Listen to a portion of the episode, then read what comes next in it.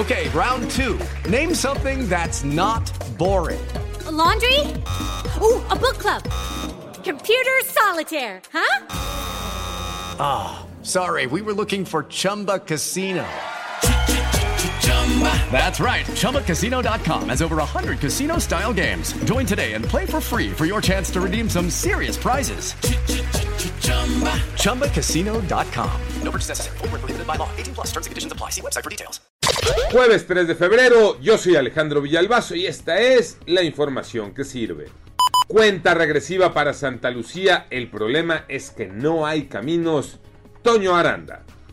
Aunque se ha comentado que el próximo 21 de marzo se inaugurará el nuevo aeropuerto internacional Felipe Ángeles, la realidad es que las obras complementarias de vialidad para llegar a este punto aún no se concluyen y serán de forma escalonada, lo que causará problemas para que los usuarios puedan llegar con facilidad a este lugar.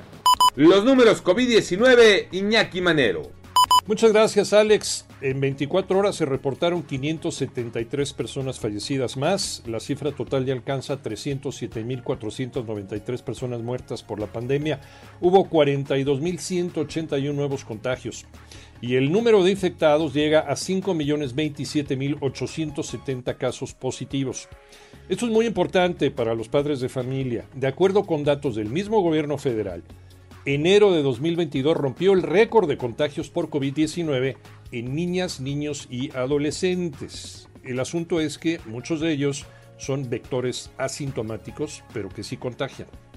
A seguirse cuidando y a vacunarse. Vaya partidito que se aventó la selección.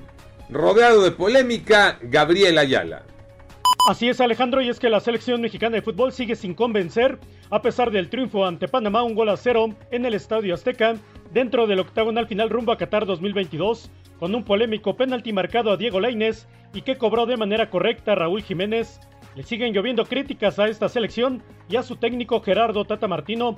Este resultado, cierto, es un tanque de oxígeno para él y para la selección que llegó a 21 puntos en este octagonal y se mantiene en el tercer lugar, mientras que Panamá se quedó con 17 y es cuarto. Ahora esperar la próxima triple fecha FIFA y la última, el 24 de marzo, el tricolor recibe a Estados Unidos, el 27 visita a Honduras y el 30 recibe a El Salvador.